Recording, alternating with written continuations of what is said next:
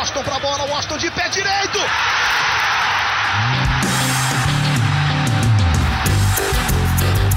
Está entrando no ar o podcast. Sabe de quem? Do Flusão, do tricolor das Laranjeiras. É o GE Fluminense.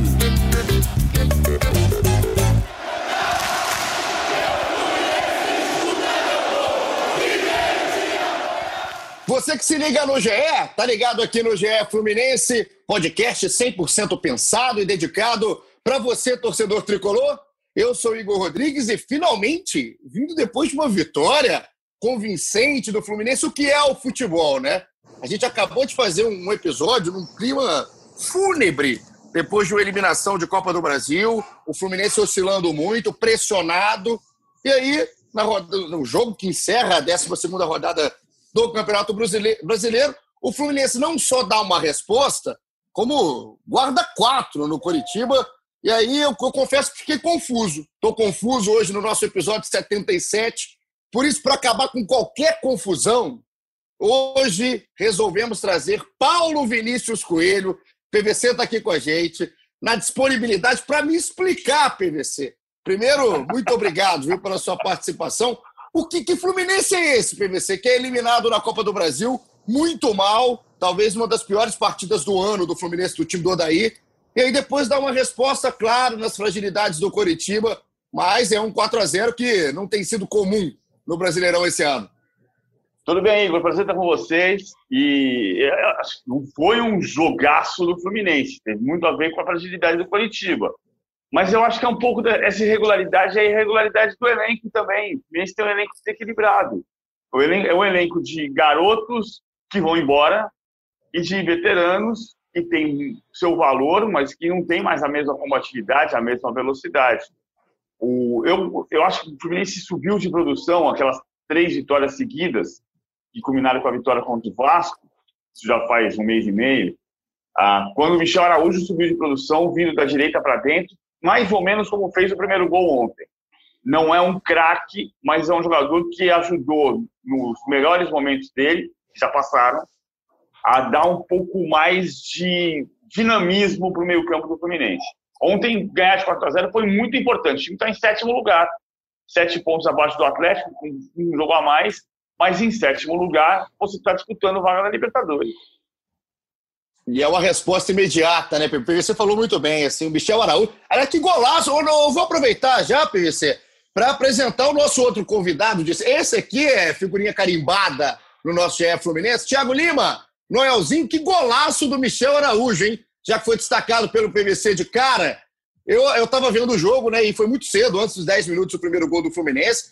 Que sapatada do uruguaio e que bom para lavar a alma um pouco do Fluminense, mesmo não sendo, concordo com o PVC, uma grande partida. O Fluminense tem sim seus problemas, mesmo quando ganha de 4 a 0, mas é bom para dar uma lavada da alma e para o Odaí ter um pouco mais de tranquilidade, nem tanto assim, mas um pouco mais de tranquilidade para a sequência.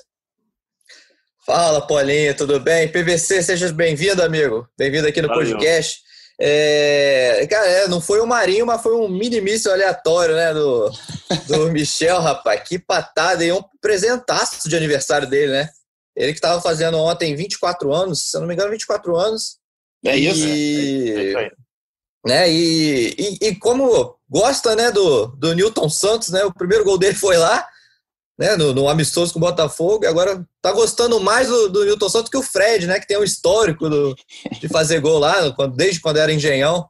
É, mas é realmente dá uma, dá uma tranquilidade a mais, tem um clima de pressão ainda no daí. Ontem mesmo torcedores protestando do lado de fora do estádio, um grupo pequeno, mas teve protesto.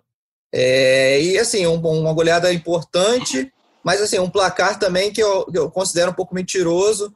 É, o Curitiba é frágil, mas mesmo assim deu alguns sustos ali, né? Teve o, o, o Robson, que acertou duas vezes atrás, ele conseguiu perder um gol que a lá David, né? A lá é. David, lembra? assim, inacreditável. Mas o, o, roteiro foi bom, combinou com, com, com a goleada, um, um, cenário favorável, a estreia da nova camisa. Tem homenagem ao nosso convidado hoje. Trago aqui uma estatística que foi a primeira goleada em estreias de camisa 3 no Fluminense.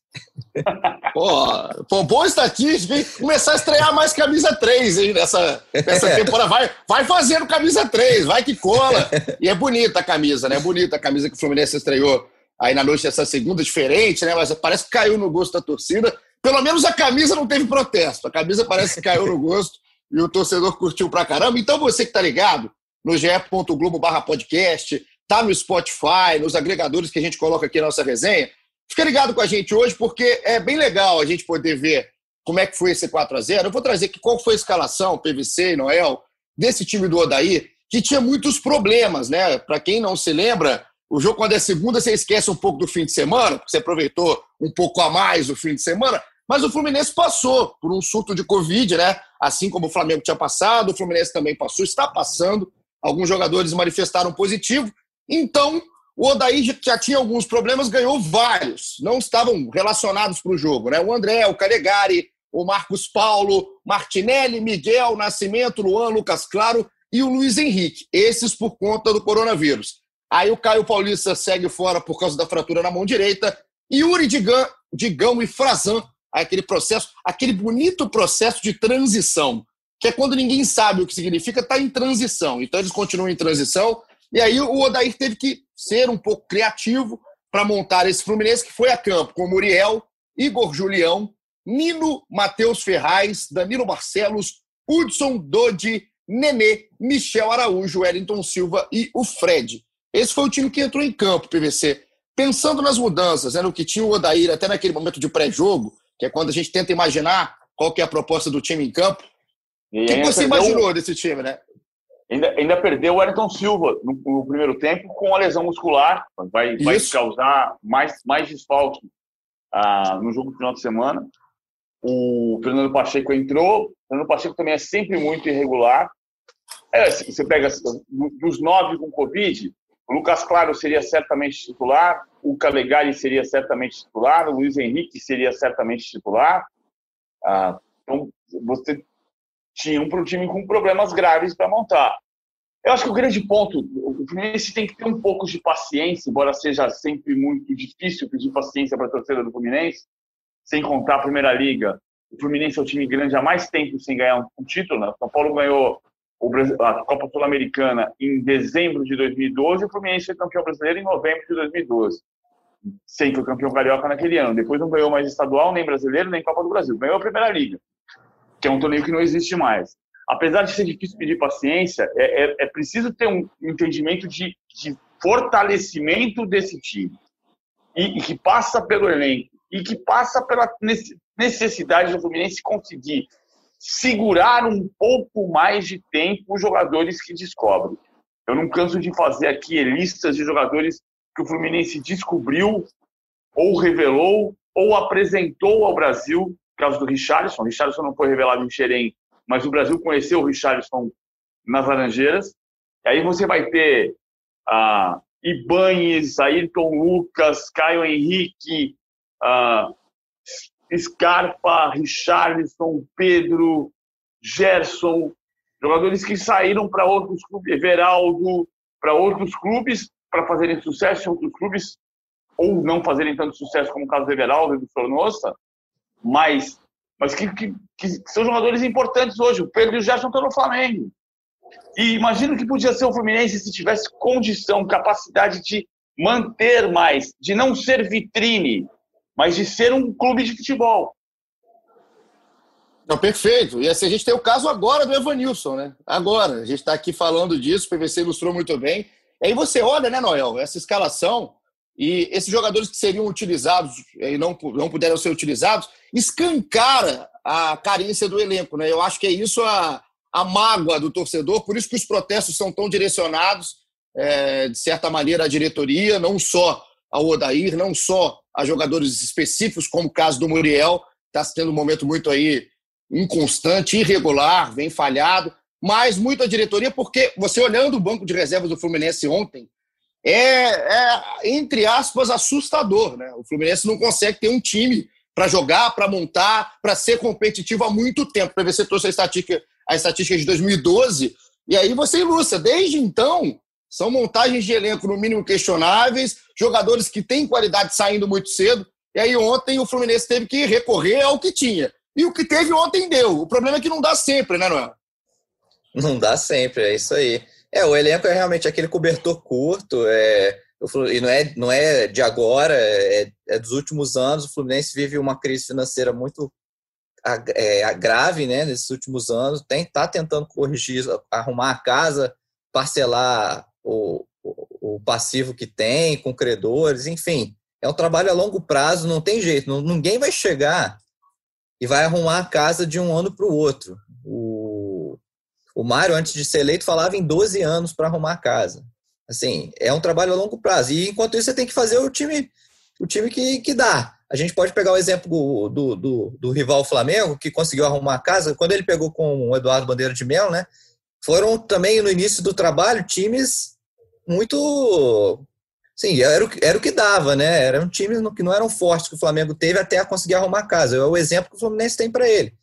É, e ontem, realmente, o banco era. O Fluminense perdeu três titulares, né? Vários garotos também, o próprio Miguelzinho, que que vinha entrando, era também uma opção por causa do Marcos coronavírus. Marcos Paulo, né? Marcos Paulo. É, e aí foi o que deu. O Wellington Silva também sentiu, o PVC lembrou bem, perdeu e estava bem, né? O Wellington Silva é um jogador que a gente critica muito aqui, mas eu achei que ele estava bem no jogo ontem. É, e já é mais um problema pro, pro, pro Odair para esse clássico. Eu acho que vai ter que ir de Pacheco. Pacheco tá mal. Ontem até jogou a gente soube depois que ele jogou um pouco no sacrifício, porque ele estava com um corte no tornozelo que ele sofreu no, no, durante os treinos da semana. Mas assim, você já tem pouca gente no banco, né? Você teria que levar ele de qualquer jeito. Acabou tendo que entrar ali, até frio, né? Sem aquecer. É uma parada dura. Arrumar, arrumar esse time para domingo vai ser difícil. Ainda domingo com esses desfalques, né? É, domingo que o Noel fala, para você que está em casa escutando a gente aqui, é o clássico na 13 terceira rodada, Botafogo e Fluminense, às 11 horas da manhã, de novo no Newton Santos, casa do Michel Araújo, que gosta de guardar. ô, ô, PVC, deixa eu aproveitar, porque quando o Fred está em campo, né, a torcida, mesmo com o Fred não sendo, o Fred daquela fase áurea que teve e tudo mais, a torcida tem uma, um olhar especial para o jogador, Queria a sua análise em cima do Fred ontem. O Fred não jogou o jogo inteiro, o Felipe Cardoso entra no lugar dele, faz o gol, inclusive. Até o Felipe Cardoso, hein? Até o Felipe Cardoso fez ontem. Entrou no lugar do Fred e guardou. Mas do Fred, PVC, o que você achou numa análise nesse recorte do jogo de ontem? O Fred vai, o Fred vai funcionar quando o time existir. Se o time, meio-campo, estiver mais pronto, se tiver certeza, muita gente está pedindo o Ganso como titular. Eu não me convenço com o Ganso como titular. Mas quando o time estiver funcionando no meio campo, que tenha mais dinamismo, a bola vai chegar para o Fred em condição dele finalizar. O que o, o, Fluminense ganha com o Fred no lugar do Evanilson é carisma e um goleador. Só que é claro que o Fred não tem mais a mobilidade de antes. Não, não é que ele, ele não está ali parado, mas a bola tem que chegar para ele na posição certa para finalizar. E o time muitas vezes chega com a bola torta, a bola não, não vem de uma tabela bem feita, de uma infiltração, para deixar o Fred frente a frente com o goleiro para a finalização ser perfeita. Então ele está sofrendo. Ele tem um gol, aquele gol contra o Vasco. Foi passe do Ganso, inclusive, né? O Ganso tem um gol e um passe para gol nesse ano. E o passe para gol foi para o único gol do Fred desde o retorno, também porque o Fred sofreu com lesão e o Fred sofreu com a Covid. O Noel, a gente está falando aqui de Fred, né? Um jogador que a torcida gosta e tudo mais. E eu vou passar para você, já virando a bola, porque tem um outro jogador que ficou no banco. E aí é, é o que eu falo, cara. O Cauê Rademacher, nosso gigante finlandês, participa aqui direto. O PVC, se você pegar para escutar o episódio 76 do GE Fluminense, que foi o último, o Cauê, nosso Cauê Rademacher, comentarista nosso aqui, ele estava possesso, ele estava louco aqui, né, com o time do Fluminense, o que aconteceu. E um dos nomes foi o Egídio. E aí o Danilo Barcelos entrou em campo contra o Coritiba, Noel. A sensação que deu, conversando com vários torcedores do Fluminense antes de fazer aqui o nosso episódio de hoje e tudo mais, é que o Danilo Barcelos era o Marcelo, rapaz. É, não sei. Porque só de não ter o Egídio, na irregularidade do Egídio, o torcedor do Fluminense já, já ficou mais tranquilo dentro de campo, mesmo com o Danilo com os seus problemas. Análise em cima do Danilo, o torcedor exagera ao falar do Egídio? Como é que é essa relação da lateral esquerda do Fluminense hoje do time do Odaí? Não, eu, eu, eu, ouvi, né? Eu não participei do último programa, mas eu ouvi, eu lembro do Cauê falando, virou o novo branco. Não, não Marcelo, é. novo branco. É isso. o Danilo Marcelo. É... é... mas ele realmente, assim, ele entrou, mostrou muito mais regular, regularidade que o Egídio. É... e assim, se for comparar, o Egídio, paz, meu senhor, eu estava vendo aqui, ele é o garçom do time esse ano. O, o a assistência é pro gol do Lucas Claro contra o, o é Atlético Goianiense foi a sexta assistência dele. Ele, o, o Marcos Paulo tem cinco, o Miguelzinho tem cinco. Ele é o garçom do time no ano, mas ele compromete muito atrás. Então, a torcida nem valoriza que ele é o garçom, sabe? Por, por causa das falhas defensivas. E aí o Danilo entra, que é muito mais regular defensivamente, ainda ele consegue manter, parece que ele consegue manter um equilíbrio, assim, de estar mais ligado, não desligar em momentos igual o Egídio acontece com o Egídio. E o Danilo foi bem, cara. Ele tá bem. Dois jogos que ele fez, apesar da expulsão, né, do, no último, no finalzinho contra o Corinthians, mas foi uma partida muito boa dele. E ontem eu também achei ele muito bem. Acho que ele virou, cara, virou o titular. Não virou o novo Branco, não virou o novo Marcelo, mas virou o titular ali na posição. E eu pensei que você fosse até me perguntar do Felipe Cardoso, que também é. Ainda não, ainda não. Eu só não perguntei do Felipe. Só não perguntei do Felipe, porque o Felipe, eh, a gente conversa muito aqui, a gente tem 70 episódios já, quase 80, então a gente já conhece a nossa, a nossa opinião. Não, não, o PVC vai ser a primeira vez que eu vou ouvir o PVC falando diretamente, especificamente sobre o Felipe Cardoso. Que não é um jogador, PVC, que a torcida guarda um carinho enorme, porque o Felipe tem lá suas limitações e tudo mais. Só que o gol do Felipe foi bonito em PVC foi inteligente. Um passe do Julião e gol do Felipe Cardoso. Se você aposta isso na Mega Sena, nesses, nesses sites de apostas, você fica milionário que a, que a assistência era do Julião e o gol era do Felipe Cardoso. Mas até para isso para lavar um pouco a alma, PVC. Primeira bola dele no jogo. É, ele, ele, quando saiu da ponte para o Santos, era um jogador promissor. Ele é um típico jogador que sente muito o peso da camisa. Ele precisa se sentir mais confortável. O Fluminense teve jogadores na história que, que pareciam não dar certo em nenhum momento em nenhum outro clube que foram funcionar muito e formarem grandes times no Fluminense. Mesmo, mesmo o casal 20, Washington e Assis. O Washington tinha passado pelo Corinthians, o Assis tinha passado pelo São Paulo. Quando, depois de fazerem sucesso junto no Atlético Paranaense, vieram para o Fluminense e fizeram um dos vários times da história do Fluminense, time tricampeão uh, carioca e campeão brasileiro. Não acho que o Felipe Cardoso vai acontecer isso. Ele precisa entender onde ele está e, e, conseguir abrir mão da pressão. Felipe Cardoso da Ponte Preta saiu da Ponte Preta porque ele estava jogando bem. Mas ele não conseguiu jogar bem nem no Santos, nem no Fluminense. Não confio. Mas é bom quando você tem um jogador que entra em campo no lugar do Fred, na primeira bola, faz o gol. Pode ser uma, uma virada por, por conseguir a confiança que ele não tem até agora. E é um jogador, né, Noel, que a gente, por exemplo, o PVC lembrou bem, o Fred sai aos 14 minutos do segundo tempo. A primeira bola enfiada aos 15 minutos, o Felipe faz o gol. E aí é, tem aquela coisa que a gente fala de união do grupo, o grupo está fechado, o momento é difícil. A comemoração junto ao Felipe Cardoso, do Banco de Reservas, inclusive do próprio Fred, tinha acabado de sair, tava nem, né, nem, acho que nem de colete o Fred estava ainda, foi efusiva, né? Parecia um gol muito maior do que foi o gol do Felipe. Então é um jogador que há pouco tempo estava fora dos planos do Fluminense, estava afastado do grupo. O Fluminense não pensava no Felipe Cardoso. E aí, por todas as questões de montagem de elenco, de não ter um substituto ali como centroavante de fato, depois da saída do Evanilson, só ter o Fred. Acaba que o, que o Felipe é, re, é reintegrado, faz esse gol, e aí aquela pergunta, Noel, você que vive o dia a dia do clube, né? É, é Espera-se uma sequência de Felipe Cardoso no Fluminense você acha que é cedo? Eu acho que sequência ele já vem tendo é, saindo do banco. Acho que titular não vai ser. É, a, a gente sabe Sim, ele, ele, é, ele é limitado, é, uma, é um centroavante com limitações. Mas nessa, nessa, nesse cenário que você também está cheio de problema no elenco, não tem outro centroavante, até o Fluminense está no mercado, depois a gente pode falar disso, né, Paulinho? O Fluminense está para trazer atacantes aí. Mas nesse, por enquanto, cara, o Felipe Cardoso é a opção no banco, o Daí tem colocado nos jogos. E eu acho que vai continuar sendo usado, até agora, até por, por causa desse gol, para tentar recuperar essa confiança aí. É, e foi realmente, como você falou, foi um gol bonito, né? Diferente do primeiro gol dele, que foi lá em Moça Bonita, no Carioca. Horrível! Horroroso! um gol muito feio mesmo. Quem não lembra, assiste lá o vídeo, porque foi um gol, um gol muito feio. Mas esse foi um gol bonito, driblou o goleiro com estilo sem ângulo.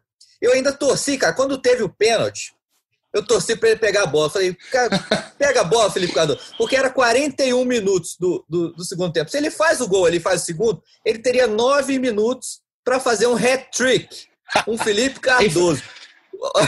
o jogador que estava afastado por deficiência técnica, fazer um hat-trick eu acho que seria inédito. Eu, eu pedi para o PVC fazer essa pesquisa aí, essa estatística seria inédito. Não, tem. Não, no Fluminense eu não sei. Não estou lembrando de cara. Eu lembro de um jogador chamado Ricardo no Corinthians que entrou num jogo e fez três gols. Nunca mais jogou e não, não jogava antes. É, mas também não jogou mais. O Casagrande apareceu, já tinha aparecido, ele apareceu fazendo quatro gols no Guará e depois ele fez três gols no clássico contra o Palmeiras 5x1. Uh, lembrar outras histórias no Fluminense, mas assim, o, eu acho que o Felipe Cardoso vai ser um jogador, que o Thiago falou, vai ser um jogador para entrar e sair do time, não, não vai ser um jogador que vai se firmar. E sobre o Egídio, o risco é daqui a pouco você, a torcida querer o Egídio quando joga o Danilo e querer o Danilo quando joga o Egídio. Esse risco está posto, mas hoje o titular é o Danilo pela quantidade de erros graves que o Egídio cometeu na defesa.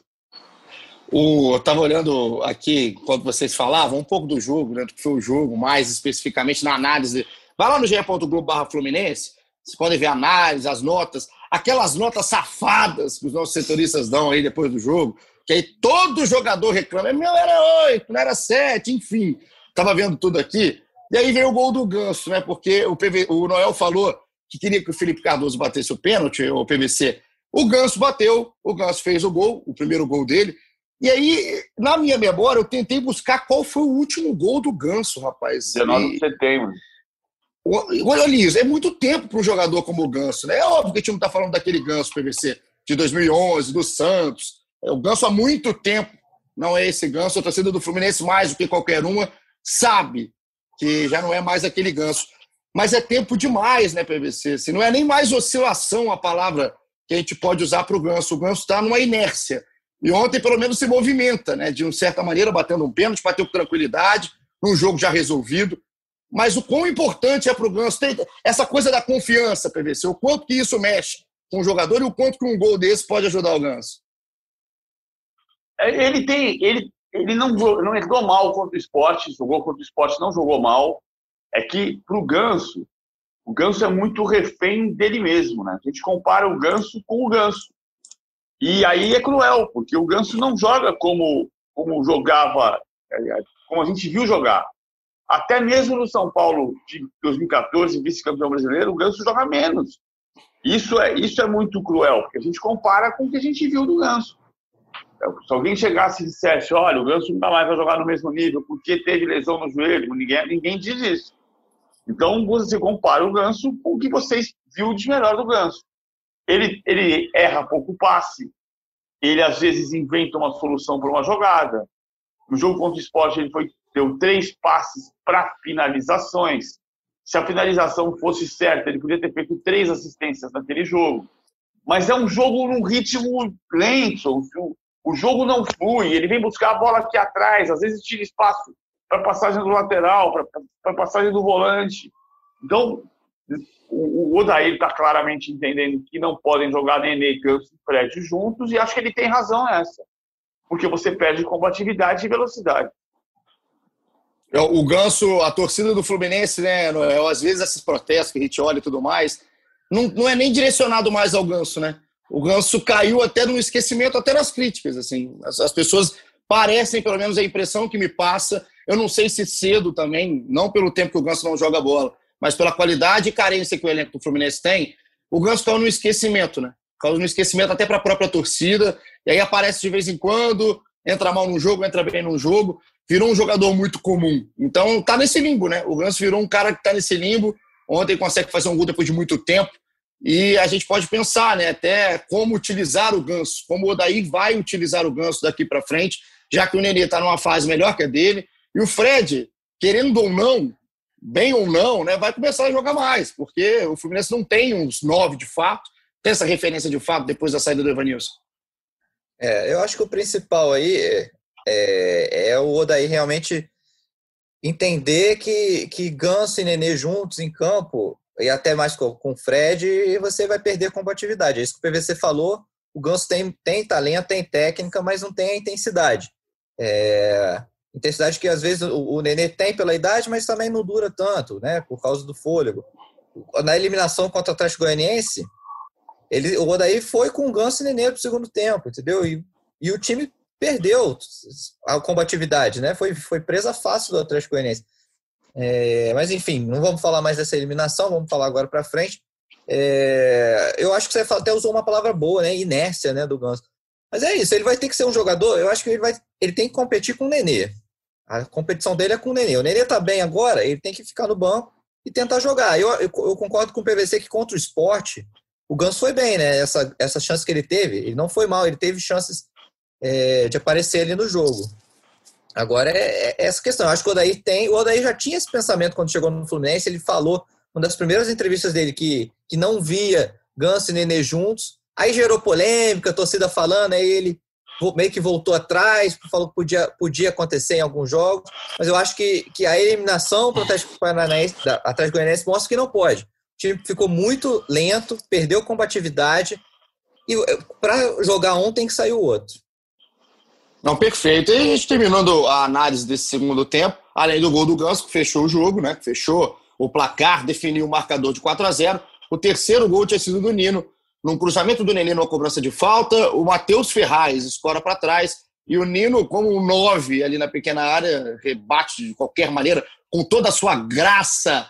O Nino bateu, não deu para o Wilson 4 a 0 o Fluminense, que vence, vai aí a 17 pontos, como bem trouxe o PVC, sétimo lugar hoje do brasileiro, claro, com 12 jogos, tem time com 11 jogos, essa tabela cheia de asterisco que estamos tendo em 2020 por todos os problemas e tudo mais, o calendário já não ajuda. E aí o problema vem e piora, e o Fluminense agora se prepara, tem semana cheia, né, Noel? Agora o Odair pode trabalhar, né? Não vai poder reclamar.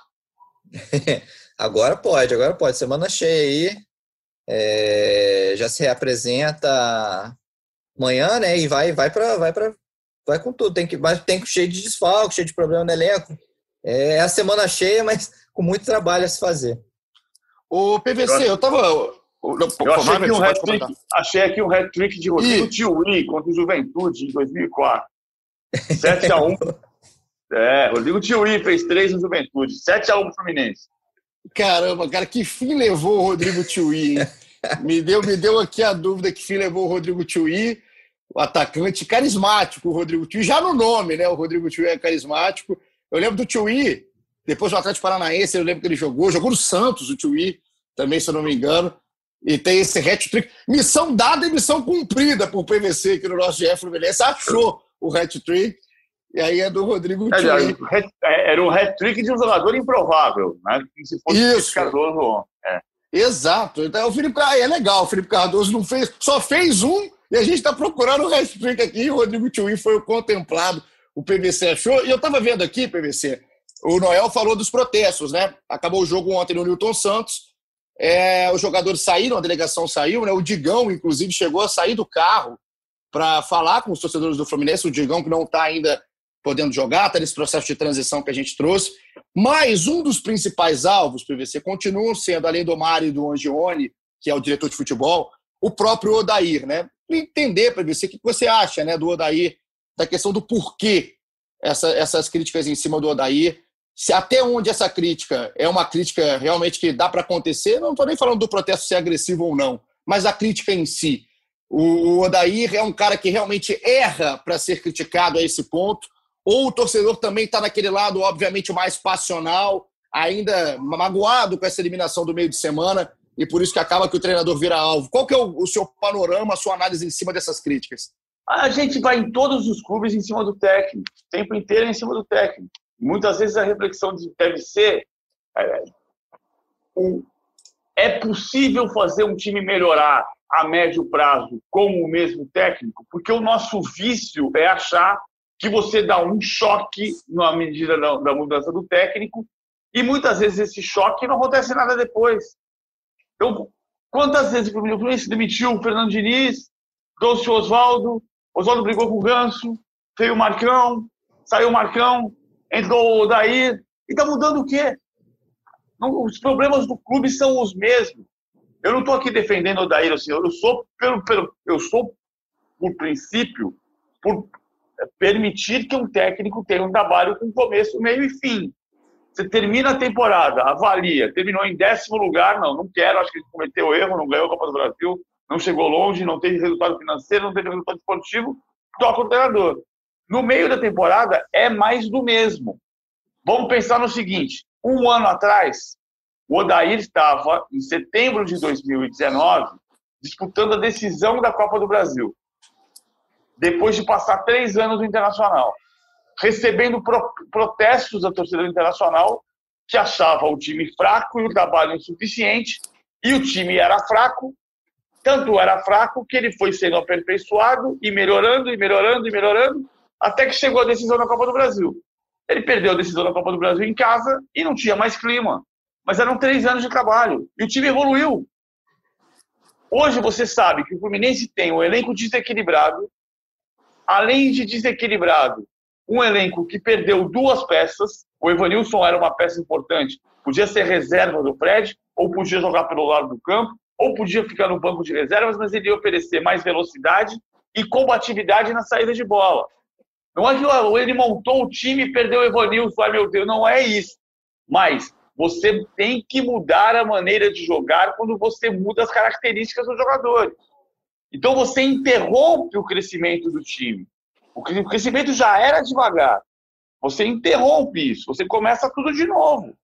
Então o Fluminense continua dependente do Nenê. É o que o Fluminense tem.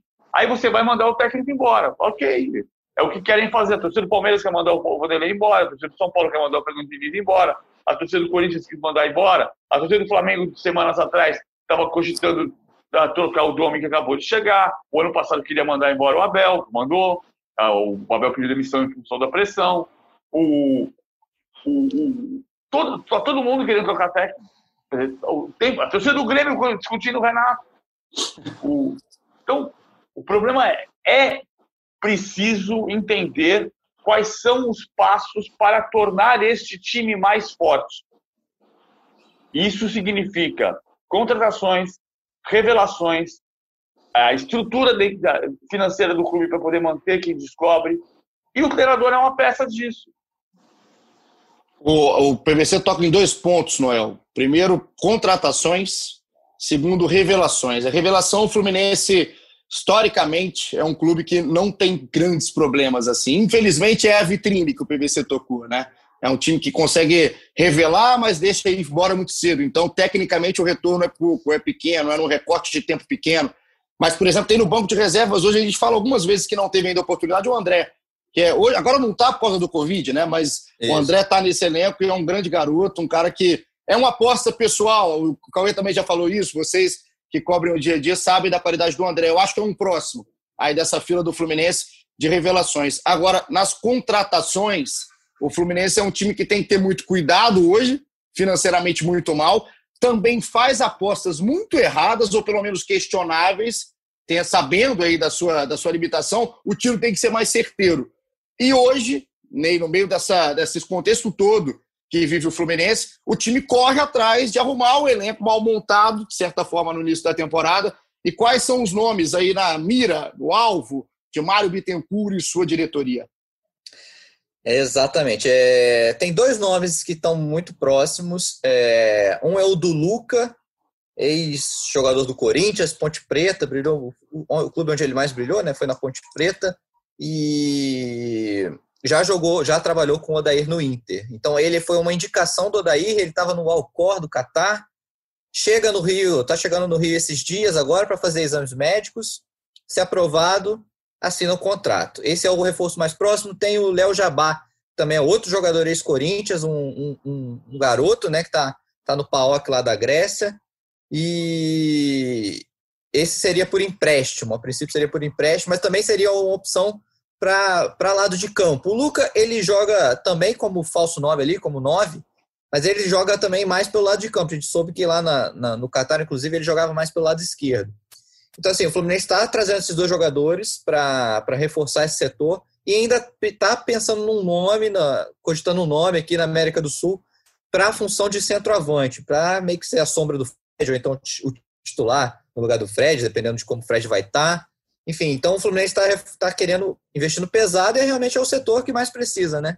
você está precisando. Mas a, a, gente tem que pensar, como a janela está fechada, mais que o Lucas chegue amanhã e assine contrato já amanhã, ele só pode jogar a partir do dia 13 de outubro. Então, o Fluminense até o dia 13 de outubro tem esse tempo para acertar essas contratações e tem que se virar com o que tem, botando o Felipe Cardoso para fazer os hat-tricks dele, quem sabe. E tem algo mais avançado, Noel, entre Luca, entre Léo Jabá? O que está mais avançado? O que, que você acha que pode fechar num primeiro momento? Os dois podem fechar? Como é que está o panorama? Não, os dois podem fechar. Os dois estão com negociações avançadas. O Luca é quem está mais, porque o Luca já chega para fazer exames. É, possivelmente vai ser o primeiro reforço aí dessa, dessa não, não do segundo semestre, porque o Danilo Barcelos chegou antes, né? Mas o primeiro reforço agora desse, desse reta, reta final de ano. Hein?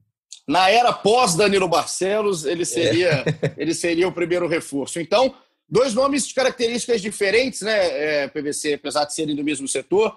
O Luca tem 30 anos, o jogador foi revelado em 2006 lá em Tocantins, no Palmas.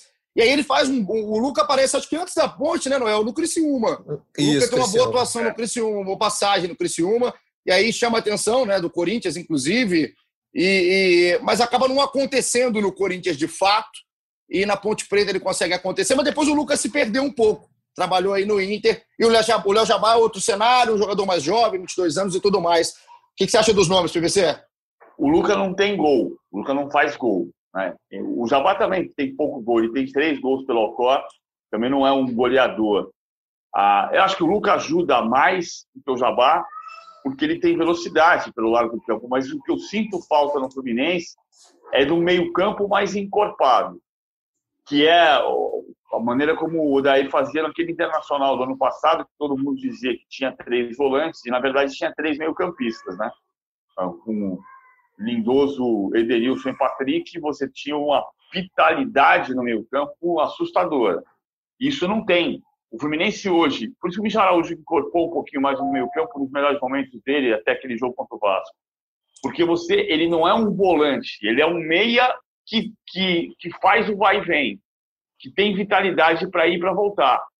O resto você tem o Hudson, que teve por muito tempo essa qualidade, mas ele não tem a mesma força e, e o Dodge, que é um jogador irregular também. Pode ser por aqui? Pode, mas, mas falta um pouco de peso no meio-campo do Fluminense. Para fazer a bola chegar mais inteira, aquilo que eu falei do Fred. A bola tem que chegar para ele limpa, para bater na, na frente do goleiro. E acho que o Luca não é esse jogador ainda, mas o Luca é um jogador de velocidade, de rapidez. Pode ser, pode ser um jogador mais inteligente do que o Wellington Silva, tomar decisões mais corretas do que o Wellington Silva. E o Fluminense, querendo ou não, Noel, trazendo o Luca, trazendo o Léo Jabá, que para mim nenhum dos dois é certeza, tá? É, acho que são jogadores, a, mesmo com o Lucas já com 30 anos, é, continua meio que num, num cenário de aposta, porque eu não sei como é que o Lucas vem do, do Alcor, é, como é que tá fisicamente tudo mais, se chega para jogar, se chega para se colocar em ritmo de jogo antes, antes de, de poder atuar. Mas é, eu estou muito no, com o PVC nessa. Do, talvez o Fluminense seja carente, sim, no setor ofensivo. Tem carências, acho que é óbvio. Mas talvez seja tão mais carente ali atrás, na, na arrumação da jogada e da, daquele setor de meio campo, porque a gente não, eu não entendo ainda qual é o meio campo do Fluminense. Né? A gente, o, o Odair não teve o Yuri no jogo, então é, a gente acha que quando o Yuri não está, o Yuri faz falta, quando o Yuri está, falta alguém pensando. Então não falta alguém mais daquele setor de meio campo do que até do ataque. O que você acha aí nessa, nessa sua vivência que você tem do Fluminense na temporada? Eu, eu acho que é, é, é, o estilo de jogo do Daí. Assim, ele, essa formação dele de jogar com, com pontas abertas, ele, ele tira alguém do meio de campo. Né? Você, você, como se fosse três atacantes, então você fica com um, um jogador a menos no meio de campo. E é um jeito que ele, ele já colocou que ele vai jogar sim. Ele não jogou nenhum, nenhum momento no Fluminense, ele jogou sem, sem ser nesse esquema. É... Ele fez variações ali, na, já chegou a jogar com três volantes, né? Igual ele jogou, jogava no Inter. Aí variou, colocando é, o Nenê mais avançado. Enfim, mas eu acho que essa formação, o meio de campo, eu acho que o Fluminense pode até arrumar essa solução dentro de casa, né? O próprio André que a gente falou. É um cara também que pode chegar ali no time né, um, uma revelação pode resolver ali problema. O Dodge, eu, eu gosto muito do Dodge, eu gosto muito dele. Eu, eu achei ele estava realmente irregular. Ontem eu achei que ele foi bem, até por isso, tanto o Dodge quanto o Michel Araújo, o Fluminense depende muito desses caras. Né? Porque o Hudson sendo o primeiro volante, o Dodge e o Michel num falso volante, né? São meio-campistas que chegam mais à frente, o Fluminense vai depender deles. É, é um setor, então, tem carência, mas é, eu acho que é muito como o Odair monta essa equipe. Ele poderia, poderia mudar esse esquema, jogar um 4-4-2, é, aí você reforça o meio de campo, mas aí ele teria que abrir mão dessa ideia que ele tem, essa ideologia que ele joga com ponta e não abre mão disso. É meio que até um esquema é, é meio que padrão, né? Muito time brasileiro joga assim, né? Vou aproveitar então na nossa reta final, no nosso finalzinho do episódio 77, é o seguinte: o Globo Esporte, né, o GE, ele tá com. Agora o PVC vai gostar. Ele tá com o tal do palpite GE, né? Que é nada mais, nada menos que a aposta dos apresentadores e comentaristas, e o PVC tá lá, fazendo as apostas. Tá bem, PVC? Tá bem nas apostas? Tá no décimo segundo rodada do. Eu devo, tá bem estar nas ali, apostas? devo estar ali pelo meio da tabela. Tá no, meio da, tá no meio da tabela, tá no trabalho do Daí, no Fluminense, é, então o PVC por enquanto. Apostou no empate de Fluminense. Aliás, quase todo mundo apostou no empate de Fluminense e Curitiba. Apenas André Rizek e o professor Murici Ramalho acertaram aí no Fluminense.